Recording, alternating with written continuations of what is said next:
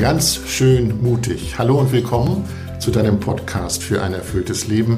Mein Name ist Andreas Bormann und schön, dass ihr wieder dabei seid oder ganz schön mutig für euch entdeckt habt. Alle zwei Wochen bin ich mit Melanie Wolfers verabredet. Sie lebt ja in Wien, ist Philosophin, Theologin und schreibt Bücher, ist Bestseller-Autorin. Wenn Melanie und ich uns zusammenschalten, dann reden wir über das Leben, über die Facetten des Lebens, über die Teile des Lebens, die uns manchmal Kummer bereiten oder auch Glück schenken. Und in diesem Moment ist es ja so, dass ihr uns zuhört.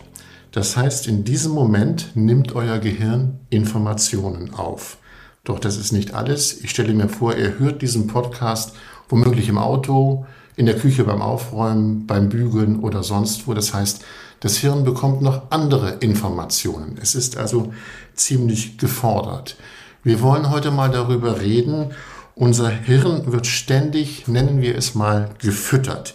Es stellt sich nur die Frage, womit füttern wir eigentlich unser Gehirn? Und wenn ich jetzt Melanie in Wien rufe, gibt es bestimmt neue Nahrung. Hallo Melanie. Hallo Andreas.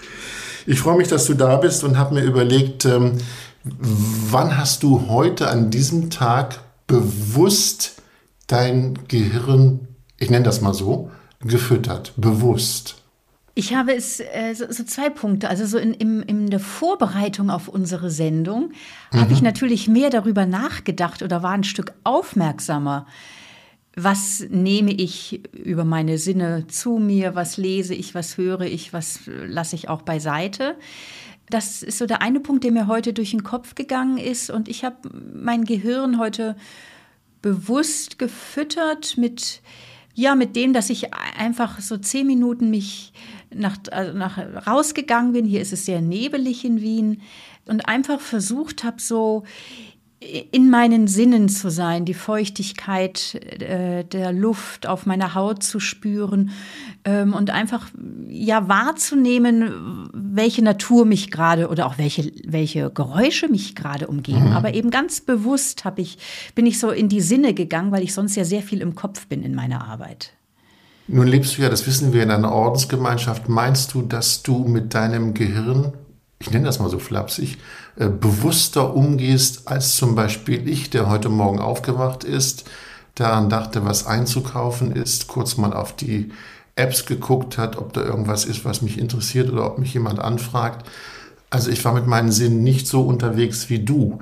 Äh, bist du da trainierter aufgrund der Tatsache, dass du eine, in einer Ordensgemeinschaft lebst? Also ob ich trainierter bin, das, das kann ich natürlich nicht so beurteilen. Den, den Vergleich dazu weiß ich letztlich auch zu wenig von dem, wie du auch deinen Tag gestaltest. Aber es ist sicher etwas, was mir sehr, sehr wichtig ist und was natürlich auch mit meinem Lebensentwurf als Ordensfrau zu tun hat, aber mir auch schon davor wichtig war.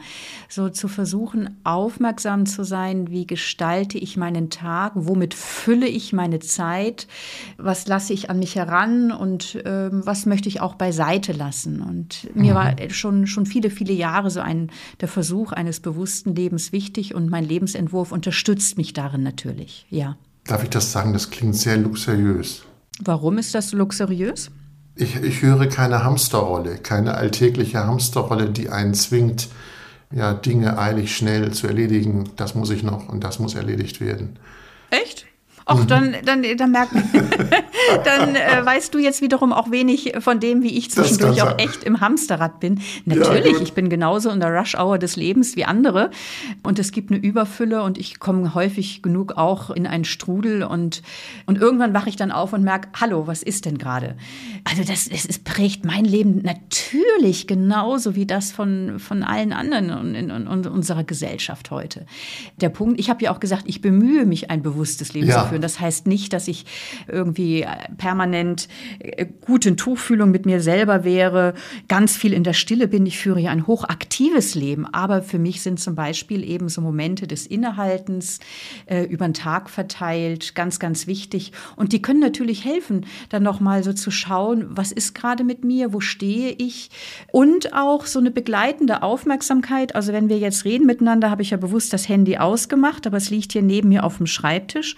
Und Und da merke ich häufig, wenn das Handy in meinem Blickfeld ist, dann bin ich viel schneller versucht, mal schnell zu gucken, na, gibt's nicht eine neue Mail oder so, als wenn ich es aus dem Blickwinkel tue. Also da und da habe ich so für mich so kleine Weichenstellungen, äh, die mir helfen, mich nicht so leicht ablenken zu lassen. Aber das ist nichts Luxuriöses im Sinne von, das kann sich nur eine Ordensfrau leisten oder so, sondern ich glaube, es ist spannend und darüber, denke ich, geht es ja auch heute, mhm. dass wir darüber sprechen, was kann uns helfen, darauf zu achten, dass wir gute Nahrung uns zuführen. So ähnlich wie wir gute Nahrung essen können, gesunde, schmackhafte Nahrung oder Junkfood, also jetzt körperlich, so mhm. können wir auch darauf achten, was ziehen wir uns geistig rein und darauf aufmerksam zu werden und da eine Freude zu gewinnen, ja, was, äh, was hilft uns denn, was nährt mich, was, was belebt mich. Melanie, du hast eben vom Smartphone gesprochen, was neben dir liegt. Mein Smartphone liegt auch neben mir, aber so, dass man nicht schauen kann, ob da irgendwas ankommt. Wir alle, nahezu alle, sind mit Smartphones unterwegs. Sie piepen, sie summen, sie signalisieren uns, da ist eine Nachricht, da ist eine Meldung. Würdest du sagen, dass dieses Smartphone, solch ein Smartphone, uns versklavt? Ich glaube, vielfach schon, ja. Also, äh, also so zwei Dinge. Ich denke zum einen, ich, ich möchte jetzt nicht das Smartphone oder die ganzen Social Media und digitalen Medien einfach äh, verurteilen, weil ich glaube, da steckt ganz, ganz viel Gutes auch drin. Es ist die Frage, mhm. ähm, wie ich ein Smartphone nutze oder wie ich Social Media nutze. Und äh, da ist natürlich schon, äh, zeigen ja auch viele Studien, steckt eine unglaubliche Anziehungskraft, es immer wieder zur Hand zu nehmen. Ich habe jüngst eine Analyse gelesen von Daten von 60.000 Personen. Das war eine Studie der Universität Bonn, wo die erhoben haben, dass Smartphone-Nutzer ihr Gerät täglich mindestens 53 Mal im Durchschnitt aktivieren. Das ist ja ziemlich viel, wenn man mal so sagt, okay, vielleicht sind es so 16 Stunden am Tag. Ich habe das dann mal ausgerechnet, das ist dann drei bis viermal pro Stunde, greift man dann zum Smartphone. Und da bleibt man dann ja häufig nicht nur eine Sekunde, sondern auch länger drin. Mhm. Also es gibt schon so eine, so eine Suchttendenz, wo man einfach dann immer wieder auch neugierig ist zu schauen, Mensch, was gibt es denn jetzt an Neuem? Und natürlich, wie du es auch gesagt hast, es klingelt, es bimmelt, es brummt, es summt. Also es lenkt ja auch aktiv unsere Aufmerksamkeit oder zieht aktiv unsere Aufmerksamkeit Aufmerksamkeit, wenn wir die entsprechenden Signaltöne und so weiter eben auch angeschaltet haben. Geschrieben dazu hat uns Anke, ihr könnt uns ja schreiben, das sage ich euch nachher, wie ihr uns erreichen könnt. Und sie schreibt, von der Verarmung der zwischenmenschlichen Beziehungen. Das ist sicherlich noch ein anderes Thema, aber sie schreibt auch und gibt zu, dass sie sich WhatsApp auch nicht entziehen kann. Und ich muss sagen, Melanie, wenn ich aus dem Haus gehe und ich habe mein Handy vergessen, was dann? Wie fühlst du dich? Ja, dann werde ich unruhig, denke mir, ich kann nicht erreicht werden, ich kann aber auch niemanden erreichen. Wir sind ja inzwischen so weit, dass wir im Handy schon signalisieren, ich komme gleich nach Hause. Ja, also ich fühle mich amputiert. Ja. Das, das ärgert mich. Ja. Aber ich merke da doch eine gewisse Sucht. Also ich brauche das Ding. Ja, und ich glaube, das geht ganz, ganz vielen so. Und äh, ich möchte von einer Erfahrung erzählen, die ich ganz, ganz interessant und spannend finde. Also ich pilgere ja jedes Jahr mit jungen Erwachsenen nach Assisi oder äh, gibt auch andere Kurse, die ich leite, so spirituelle Intensivzeiten, acht Tage, zehn Tage im Schweigen. Und zu all diesen Zeiten gehört, dass man äh, sein Handy ausschaltet und wirklich aus den Social Media etc. raus ist. Und am Anfang fühlen sich die Leute irgendwie so, ja, wie?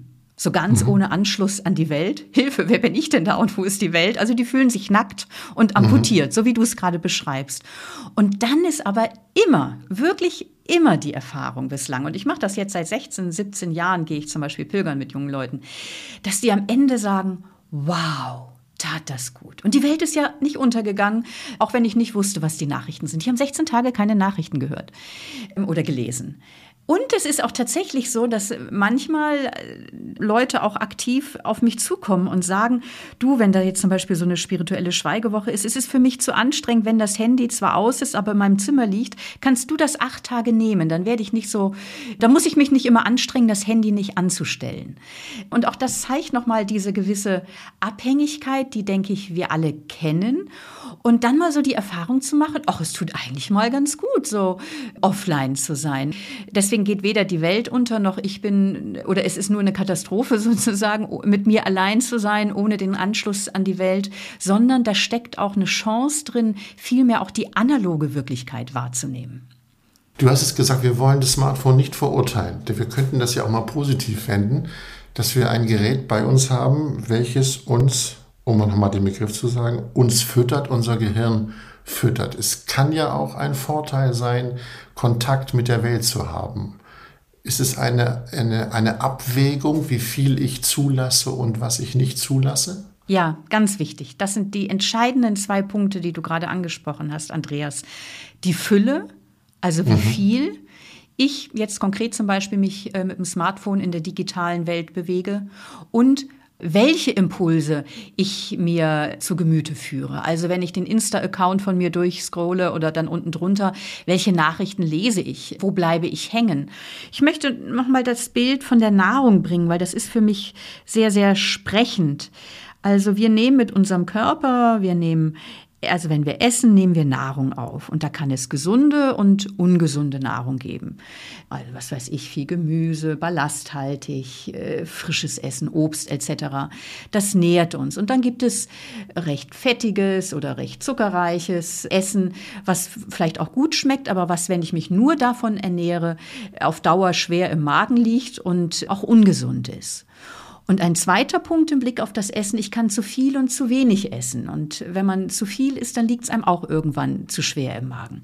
Und ganz ähnlich können wir auch sehen, dass wir mittels unserer Sinne Inhalte, Impulse, Reize aufnehmen, ständig. Also, was wir lesen, mit wem wir sprechen, welche Filme ich mir anschaue, was ich in den digitalen Medien lese oder wenn ich mit der U-Bahn fahre. Wir nehmen ja ständig Reize auf. Und da kann man genauso schauen, ist es eine geistig nährende Nahrung die mich mhm. belebt, die mich vitalisiert, oder drückt sie mich auf Dauer nieder, macht sie schlechte Stimmung, führt sie dahin, dass ich mich mies fühle.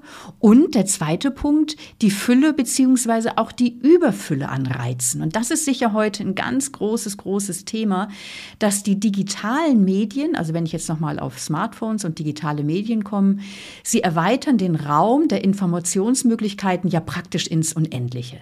Via Internet wird die Welt immer größer. Ich kann was über den Ukraine-Krieg lesen, ich kann mir Bilder anschauen von, der, von dem Pferd einer Freundin oder Bilder vom brennenden Amazonas-Urwald oder die schönsten Bergwanderungen auf Sizilien. Das ist alles mit einem Klick unmittelbar kann ich das herholen an meinen Schreibtisch. Und so wird die Welt via Internet immer größer, die Informationsmöglichkeiten sind praktisch ins Unendliche ausgeweitet. Und das führt eben dahin, dass viele sagen, boah, das ist mir einfach echt zu ja, viel. Das wollte ich gerade sagen. Ich habe neulich mit äh, Kolleginnen und Kollegen gesprochen, die auch alle journalistisch tätig sind, das muss man noch dazu sagen. Und die sagen, es gibt so viel im Moment auf dieser Welt. Es gibt Krieg, es gibt Klima, es gibt Corona, es gibt China, die USA, es gibt den Iran, dass einige sagen, ich möchte das alles mal nicht hören und lesen. Das ist natürlich im Journalismus ein bisschen schwierig, aber ich kenne auch das Gefühl der Übersättigung und mhm. sagen, so jetzt das nicht mehr. Und was machst du dann? Äh, das verrate ich nachher, was ich dann mache. Na, du machst aber spannend. naja, äh, ich, ich werde schon noch sagen, wie dann die Zerstreuung und die Entspannung aussieht. Ich greife dann nicht zu einem anspruchsvollen Buch, denn da wollte ich jetzt mal hin. Weil du hast gesagt, wir reden ja über Nahrung, ja? Mhm. Und die Frage ist, hat Gehirn eigentlich Hunger? Hunger nach Neuem, nach, äh, nach guter Nahrung? Oder gibt es auch im Gehirn so Impulse, die sagen, ich will jetzt Verstreuung, ich will jetzt nichts Anstrengendes? Naja, gute Nahrung heißt ja nicht unbedingt, dass es anstrengend sein muss. Wer sagt denn das? Klingt so. Würde ich jetzt aber nicht so sehen. Okay. Na gut, mach, machen wir es, machen wir es bald. Du hast mich eben gefragt, ja, was mache ich denn dann, wenn ich das alles nicht wahrnehmen möchte? Wenn es dir zu viel ist, habe ich gesagt. Ich hab, du, du hast gesagt, also wenn so das dir alles über den Kopf wächst, weil einfach die Tausenden an Nachrichten, du sagst mhm, Hilfe, und so das weiter. ist zu viel. Genau, dann ist das zu viel. Dann schalte ich es wirklich mal eine Zeit lang weg. Jetzt okay. kommt aber ein fettes Aber. Aber ich habe dabei kein gutes Gefühl, weil es könnte ja zwischenzeitlich eine Eilmeldung kommen und irgendwas passiert sein. Ja und? Ja, eben. Ja, und? Die Frage ist vernünftig. Ja, und? Aber so vernünftig bin ich nicht. Ja, ich, möchte, ich, ich möchte schon gleich wissen und nicht erst ja. eine halbe Stunde später. Ja, ja aber genau das finde ich jetzt eine ganz spannende Sache, Andreas, weil ich denke, genau das, was du gerade sagst, ja, und? Das ist eine gute Frage. Aber ich möchte es jetzt wissen. Da, da, sind ja sozusagen zwei Stimmen in deiner Brust. Ne? Genau, ja. Und das, glaube ich, ist so erstmal so der erste entscheidende Schritt, so wahrzunehmen, ja, was, was passiert denn da eigentlich in mir? Und der erste Punkt ist, dass du merkst, oh, Hilfe, diese diese Überfülle, ich bin eigentlich übersättigt. Also so wie man, ich sag mal, zu viel essen kann, so ist unser Hirn, glaube ich, immer wieder auch überfressen. Hört sich derb an, aber so ist es. Wir sind überfressen mit einer Fülle an Impulsen und Reizen. Und neurologische Studien zeigen das auch, dass unser Hirn heute ganz anders verschaltet ist als noch vor 100 Jahren, weil den ganzen Tag pausenlos Reize auf uns einströmen aus ganz vielen verschiedenen Quellen. Und das ist vor allem eins für das Gehirn, anstrengend. Und deswegen sind wir eben auch immer wieder mental erschöpft, weil jede Information auch verarbeitet werden will. Und deswegen finde ich, ist so ein erster ganz wichtiger Schritt hin zu einem be bewussten Füttern des Gehirns ja, sozusagen, dass ja. du sagst, ich will mir Gutes zukommen lassen, dass du zum Beispiel merkst, oh, ich leide gerade an der zu vielness. Also an mhm. dem, dass es mir gerade alles zu viel ist und alles auch zugleich. Und dann kannst du dich ja fragen, okay, was will ich denn tun? Und ja. dann merkst du vielleicht, ja, okay, ich habe jetzt den Impuls abzuschalten oder ich, hab, ich überlege mir vielleicht tatsächlich, diese Summtöne auszuschalten, dass mich die Eiltöne nicht erreichen und kann mich dafür entscheiden zu sagen, ich gucke einmal um, um 9 Uhr und abends um 18 Uhr in die Nachrichten. Um und dann merkst du vielleicht die innere Spannung, okay, aber ich möchte doch mhm. eigentlich wissen, ja, was passiert denn? Weil vielleicht passiert ja gerade was. Aber was was ist daran so wichtig, dass du es unmittelbar erfährst? Was ist daran, was verändert sich dadurch in deinem Leben, dass du alle dreiviertel Stunde mit irgendeiner Eilnachricht bombardiert wirst? Mhm. Also wozu führt es? Das finde ich eine spannende Frage. Führt es zu einem besseren Leben oder reißt es dich aus der Konzentration heraus? Überfüttert es dich und macht es, weil Eilmeldungen meistens ja auch negativ sind, auf Dauer tendenziell eher nur depressiv und mhm. erhöht es wirklich deine Handlungskompetenz oder bringt es dich eigentlich eher auch nochmal ein Gefühl von Ohnmacht und Hilflosigkeit? Arbeitslosigkeit? Naja, das betrifft die Nachrichtenlage. Mhm. Wir können es aber auch alltäglich drehen. Ich war neulich mit meiner Frau einkaufen und wir verabredeten einander, sie geht dahin und ich gehe dahin. Dann kommt der Satz, aber dein Handy ist doch eingeschaltet, nicht? Ja, mein Handy ist eingeschaltet. Will sagen, das Handy dient auch dazu, zu schauen, haben wir Kontakt miteinander. Ich habe das Handy nicht laut geschaltet und sehe auf meinem Display, sie hat viermal versucht, mich anzurufen, hat mich also nicht erreicht. Folge, sie war etwas verärgert. Wie kannst du denn dein Handy ausschalten? Ich wollte dich doch erreichen. Was ich damit sagen will, es ist nicht nur das Nachrichtengeschäft, wo ich dann gucken will, sondern ich brauche dieses Gerät auch, um Kontakte zu halten. Und die will ich halten. Und andere benutzen das ja auch, um Kontakte mit mir zu halten. Ne? Ja, und, und ich denke, das ist ja immer auch eine Frage, wie man sich da verständigt, wie man, äh, ja. das ist, also wie gesagt, es geht ja nicht um schwarz oder weiß, sondern es mhm. geht darum, wie gestalten wir es. Und ich möchte nochmal auf die Mail von der Anke kommen, die so sagt, es führt, sie erlebt, dass Social Media zu einer Verarmung an Beziehungen führt, schreibt sie, weil das alles eben immer sehr schnell geht. Und das finde ich jetzt einen, einen, wichtigen Punkt, also so den Nachgeschmack äh, in Blick zu nehmen, äh, wenn ich jetzt permanent eben zum Beispiel mich in digitalen Medien bewege oder, oder vielleicht kommen wir auch noch mal ein Stück weg, primär nur von dem Thema digitale Medien, sondern überhaupt wie, um noch mal mhm. so darauf aufmerksam zu werden, wie zum Beispiel ein Gespräch unterschiedliche Auswirkungen haben kann. Da kann es ja sein, dass ich im, im Nachhinein nach einem Gespräch merke, boah, das hat mich jetzt echt inspiriert. Wir haben genau. interessante Fragen nachgedacht. Und das kann per ja. WhatsApp sein, das kann per mhm. Mikrofon sein, so wie wir jetzt, oder das kann in einer unmittelbaren Begegnung sein. Vielleicht davon noch mal ein Stückchen weg, einfach noch mal so zu schauen, welchen Nachgeschmack, welche Wirkung löst zum Beispiel ein Gespräch in mir aus. Ein Gespräch ja. ist geistige Nahrung. Ja, und da kann es ein Gespräch geben, das mich vitalisiert, das mich bereichert, das mich anregt, das mich nachdenklich macht.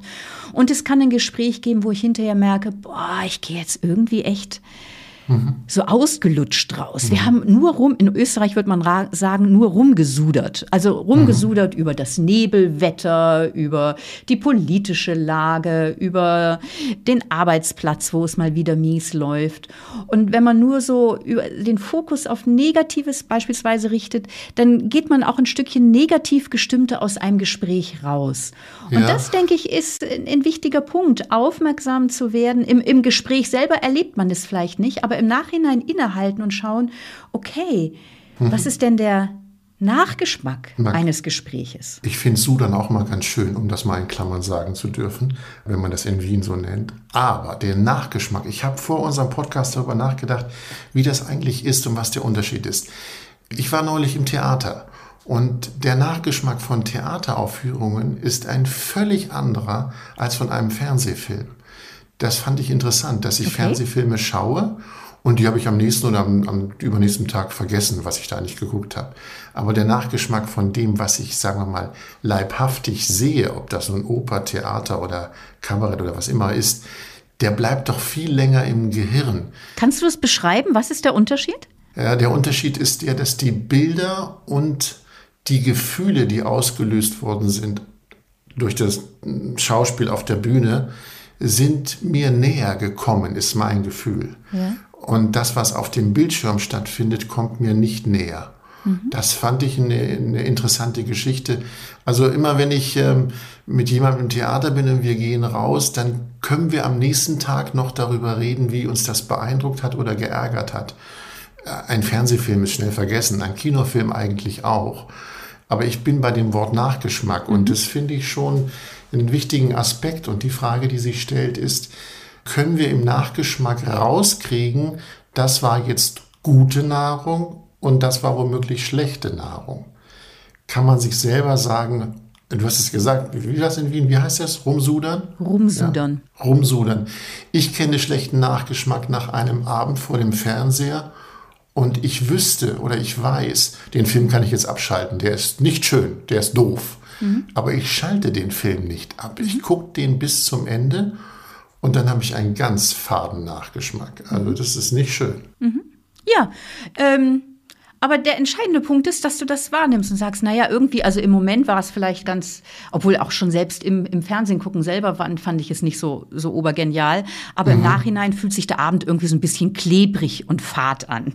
Ja, und ich glaube, es, ja. es passiert ja. so schnell, dass wir unsere Zeit mit Dingen füllen, die einem nachher nicht mehr so wertvoll erscheinen, wo wir nicht wirklich innerlich in Resonanz gegangen sind. Ich glaube, das passiert, das äh, wird vielleicht auch, äh, was du angedeutet hast von dem Theater und Fernsehfilm, also wo wir wirklich in der analogen Wirklichkeit sind und da vorne Leute auf der Bühne sind, da können wir ganz anders häufig in Resonanz gehen, als wenn es auf dem Bildschirm flimmert. Ja, also, ja. aber der Punkt ist, also vielleicht jetzt nochmal weg von digital und analog, eben so darauf aufmerksam zu werden, wie fühlt es sich auch im Nachhinein an?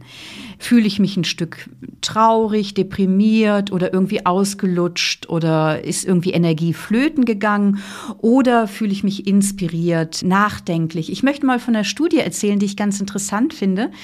Für die Solution Journalism Network in den USA wurden 755 Personen ein Artikel vorgelegt, in dem über traumatisierende Ereignisse berichtet wurde, also Obdachlosigkeit, Unfall etc.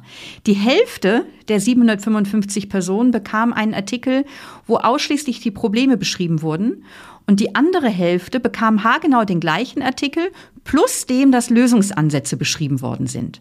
Und das Interessante ist, im Nachhinein wurden sie dann gefragt, ja, was haben Sie vom Artikel behalten? Wie geht's Ihnen jetzt? Wollen Sie weiterlesen? Und dass diejenigen, die die Artikel gelesen haben, wo auch Lösungsansätze beschrieben worden sind, die fühlten sich interessierter, die wollten sich weiter informieren, mhm. hatten den Eindruck, wir können auch diese Probleme bewältigen, waren also motiviert.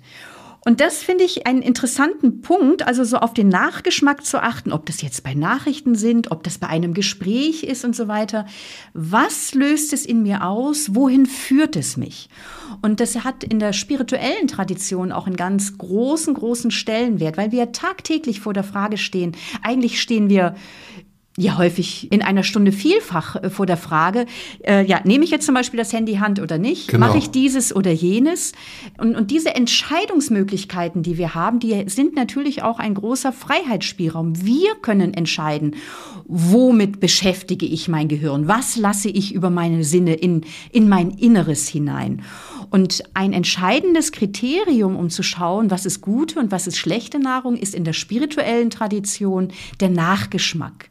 Also baut es mich auf Dauer auf, macht es mich wach, macht es mich interessiert, stärkt es meine Hoffnung, stärkt mhm. es meine Offenheit für andere Menschen? Oder nährt es meine Angst, äh, macht es mich auf Dauer klein, resigniert, verschlossen. Und je nachdem, wohin es auf Dauer führt, dann zu sagen, okay, und dann möchte ich jetzt mein Leben versuchen, ein Stückchen in die Richtung zu lenken, dass ich mir gute geistige Nahrung zuführe. Ja. Das ist in der spirituellen Tradition und das finde ich so toll. Also, weil das eben, es geht darum, wie kann ich menschlich und spirituell gesund leben. Und wir haben die Möglichkeit, innezuhalten und uns zu fragen, okay, wie war denn jetzt gestern Abend das? Oder wie ist diese Beziehung? Also manche Beziehungen, die ziehen einen ja auf Dauer irgendwie immer wirklich nur runter. Und dann zu gucken, okay, kann ich an dieser Beziehung etwas verändern oder löse ich mich auch ein Stück aus einer Beziehung, wenn ich merke, die ist eigentlich auf Dauer immer nur mühsam, kompliziert, schwierig? Oder gehe ich in eine bestimmte Distanz? Du hast vorhin von der nährenden Zeit gesprochen, die man sich nehmen könnte, sollte. Will was, vielleicht. Ja, oder, ja, ich, ja, ja, genau. Die Frage ist ja, was würdest du denn sagen, ist gehaltvolle Nahrung für diese nährende Zeit? Wie man sich die Zeit einrichtet, darüber reden wir gleich. Aber um das nochmal klar zu machen, was ist denn in deinen Augen gehaltvolle Nahrung? Ich glaube, es gilt immer je nachdem. Also zum Beispiel ein Buch kann mich inspirieren und nähren und aufbauen oder einfach auch unterhalten und mir eine schöne Zeit bereiten.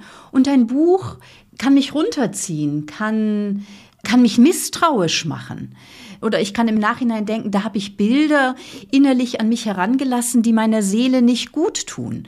Also ein Buch oder ein Film oder eben digitale Nachrichten oder eine Beziehung können nähren und es kann mich trauriger stimmen, deprimiert machen, hoffnungslos machen. Also von daher je nachdem. Es gibt jetzt nicht einfach ein Medium, was nur nährt und ein Medium, was mies ist, sondern eben so zu schauen, ja, was führe ich denn da an mich heran? Ja, und der zweite Gedanke, der mir auf deine Frage kommt, Andreas, so im Blick auf die Überlegung, was ist eine nährende Zeit, ist, so wie unser, unser Körper ja Nahrung verdauen muss, Zeit braucht, wir füttern uns ja nicht ständig, also mit Essen, sondern unsere, unser Körper braucht Zeit, um die Dinge zu verdauen, zu verarbeiten und auch in den Körper einzubauen. So ähnlich braucht unser Hirn ja auch Zeit, die Fülle dessen, was wir aufnehmen, zu verarbeiten. Und ich glaube, auch das ist ein wichtiger Aspekt im Blick auf die Frage nach einer nährenden Zeit. Gibt es denn auch genügend Raum, genügend Muße, immer wieder auch so ein, kurzes Wahrnehmen und Innehalten, dass ich die Dinge, die ich über meine Sinne aufnehme, das, was an Reizen auf mich eingeströmt ist, dass mein Hirn auch die Möglichkeit hat, diese Fülle zu verarbeiten. Ja, da knüpft sich die Frage an, wie kann man eigentlich seinem Hirn eine Pause gönnen? Geht das eigentlich? Ja, Oder selbstverständlich. Gelingt? Wie machst du das? Also ich nehme mir ganz regelmäßig Zeiten zum Innehalten. Ich plane Zeiten der Muße und der Stille ein. Und ich glaube, wir haben da ja eigentlich ein ganz großes Erfahrungswissen. Also bei Kindern geht man ganz selbstverständlich davon aus, dass sie regelmäßig Pausen brauchen, ein Mittagsschläfchen brauchen. Warum? Mhm. Weil Kinder ja ungemein viel auch mit, also wir alle, aber eben Kinder auch ungemein viel aufnehmen und, und, und es braucht Zeit. Unser Hirn braucht Zeit, um das Erlebte zu verdauen und einzuordnen. Und so ähnlich wie man Kindern Ruhepausen gönnt, so wäre es eigentlich auch ziemlich günstig, wenn wir als Erwachsene unserem Hirn Unterbrechung und Stille gönnen, dass wir also nicht in der Überfülle von gleichzeitigen Aufgaben und so weiter untergehen.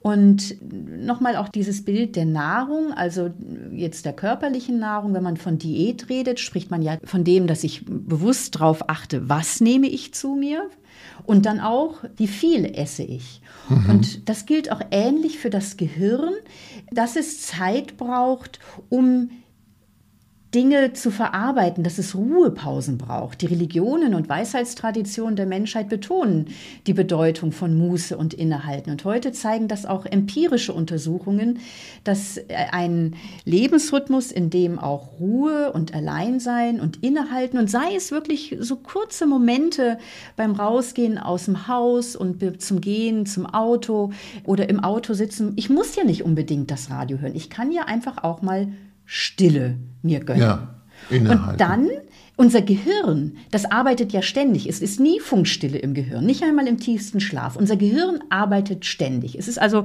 im Bild gesprochen ständig etwas los zwischen unseren beiden Ohren. Aber es ist die Frage, was ist denn los zwischen unseren mhm. beiden Ohren? Was beschäftigt das Gehirn gerade? Mhm. Und da ist ganz interessant, dass so die Hirnforschung so ein Ruhezustandsnetzwerk entdeckt hat. Das Default Mode Network wird das in der Forschung genannt. Und was verbirgt sich hinter diesem kryptischen Begriff? Mhm. Es gibt offenkundig Hirnregionen, die aktiv werden, wenn wir nichts tun und die beispielsweise ermöglichen, dass wir tagträumen, unsere Gedanken fließen lassen.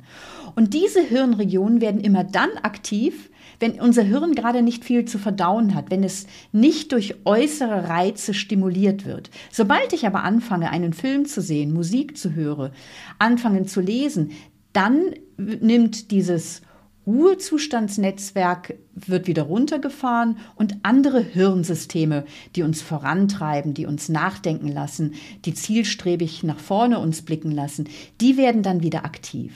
Und vielleicht kennst du das auch. Es gibt ja so scheinbar so vertrödelte Stunden.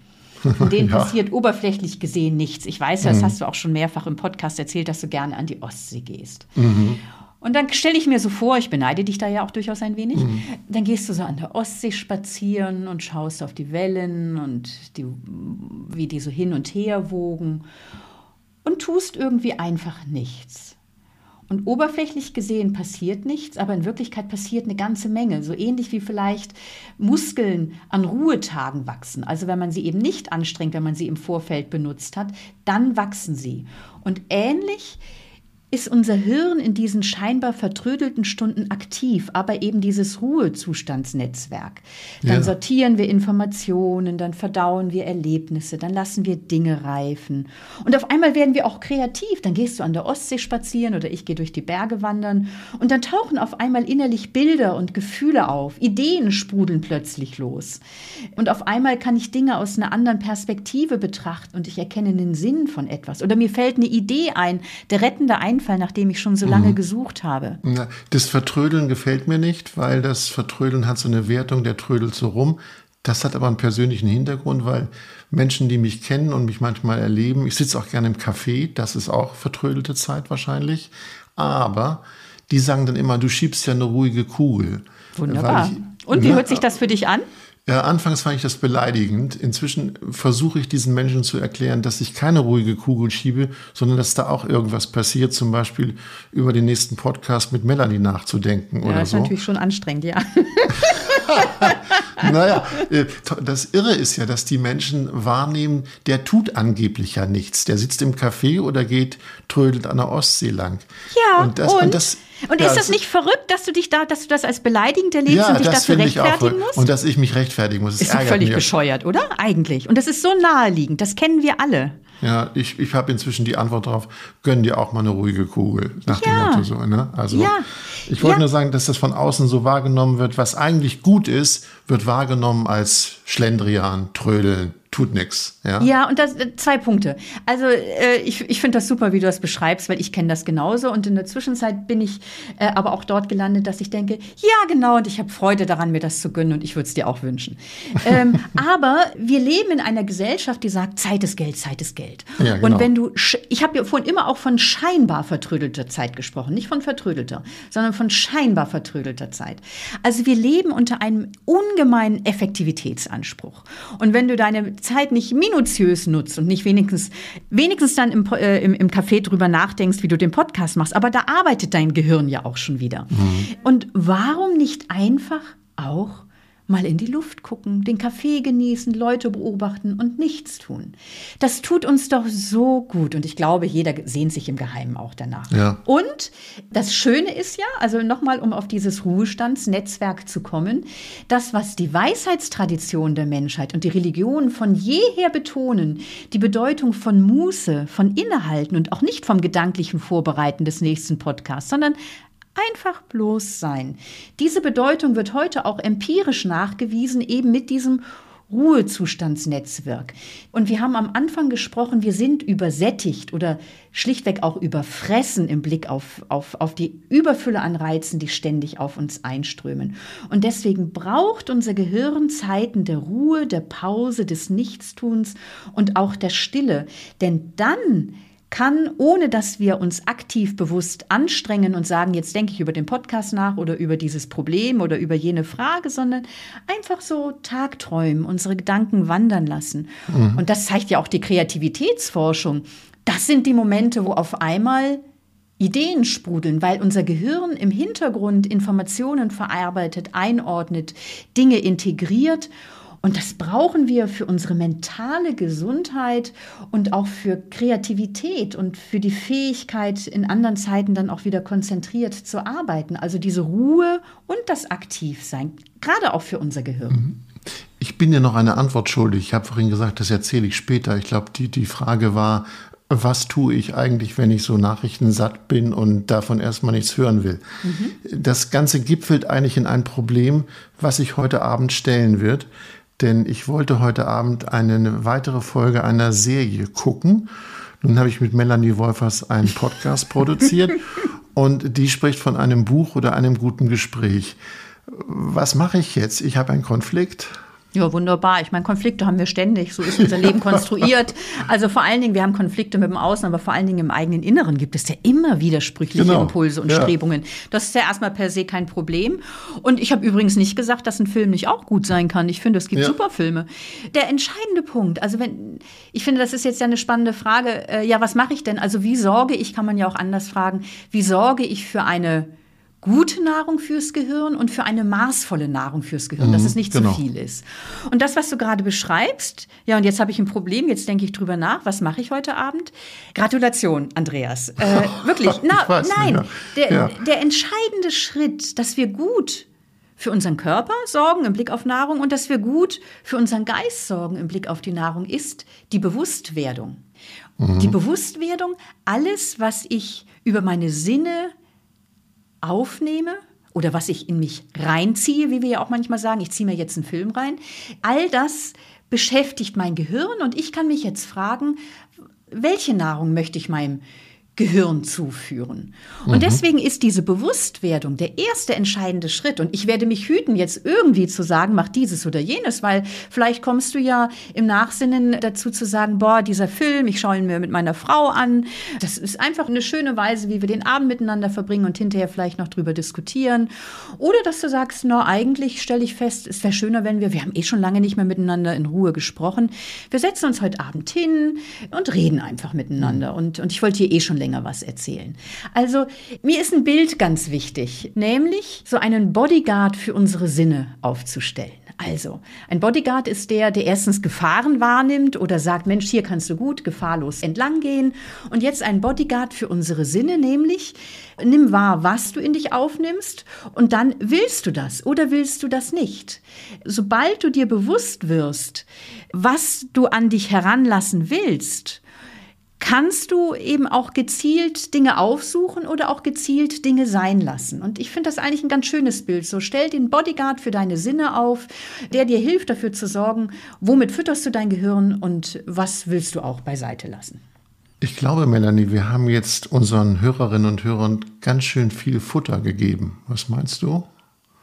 Ja, ich möchte aber gerne noch ein, zwei Anregungen geben, die mir helfen. Ja. So im Blick auf eine gute Ernährung unseres Gehirns oder letztlich eine gute Sorge für unsere Seele, für unseren Geist.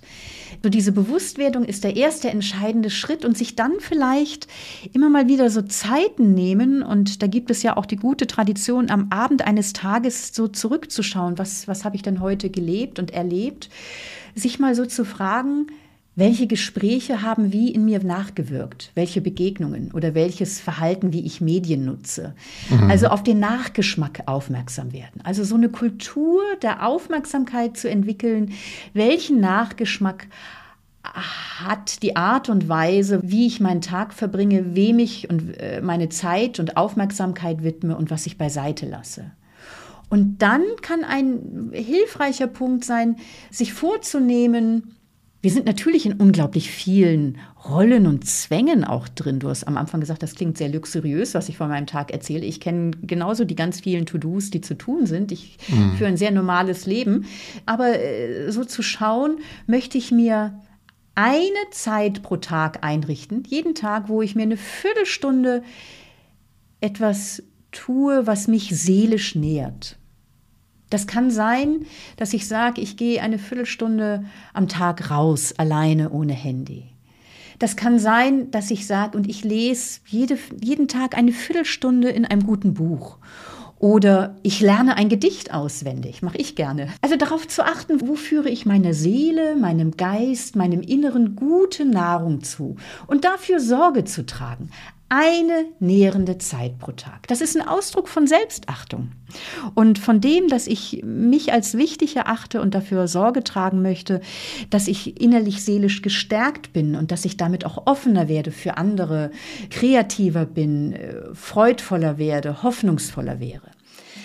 Ja, genau, das sind noch so zwei, zwei Anregungen. Also diese bewusstes Aufmerksamsein, wie verbringe ich zum Beispiel den Abend, so wie du dich das fragst. Ja, ja, okay. Ein Bodyguard für die eigenen Sinne aufstellen, was will ich, was will ich nicht, auf den. Nachgeschmack mhm. achten und sich eine nährende Zeit pro Tag einrichten. Das, das ist ungemein schön. Also ich habe da große Freude dran, ich persönlich. Gut, das klingt jetzt ein bisschen kokett, aber womöglich ist unser Podcast ja auch ja, über eine halbe Stunde nährende Zeit. Hoffentlich. Oder? Ja, hoffentlich, das hoffen wir. Und es gibt einen wunderbaren Nachgeschmack und keinen faden Nachgeschmack. Melanie, wollen wir hier einen Punkt machen? Sehr gerne, Andreas. Gut, dann vielen Dank für deine Hirnfutteranregungen. Es gibt einiges zu bedenken und nachzudenken. Da steckt das, das Wort nicht nach. Wir denken nochmal nach mhm. und vielleicht nochmal den Nachgeschmack sich im Hirn oder auf der Zunge zergehen lassen. Vielen Dank, Melanie. Bis zum nächsten Mal. Bis zum nächsten Mal. Danke. Tschüss.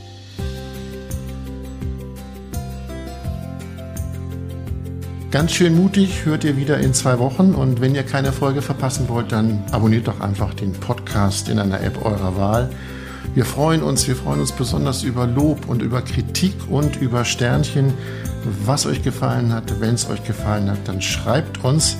Ihr könnt uns schreiben an podcast.melaniewolfers.de und ihr könnt uns auch schreiben, wenn ihr einen Gedanken habt, über den wir reden sollten oder ein Erlebnis im Leben, über das wir reden sollten, schreibt an podcast.melaniewolfers.de. Informationen zu den Büchern von Melanie findet ihr auf melaniewolfers.de auf der Website. Das wisst ihr. Und ganz wichtig, ihr findet auf der Seite auch, wie ihr uns unterstützen könnt, wie ihr ganz schön mutig unsere Arbeit mit ein paar Euros unterstützen könnt. Äh, das findet ihr dann auf der Website und in den Shownotes dieser Episode. So viel für heute. Gedankenfutter. Macht es gut. In zwei Wochen heißt es dann wieder ganz schön mutig. Tschüss.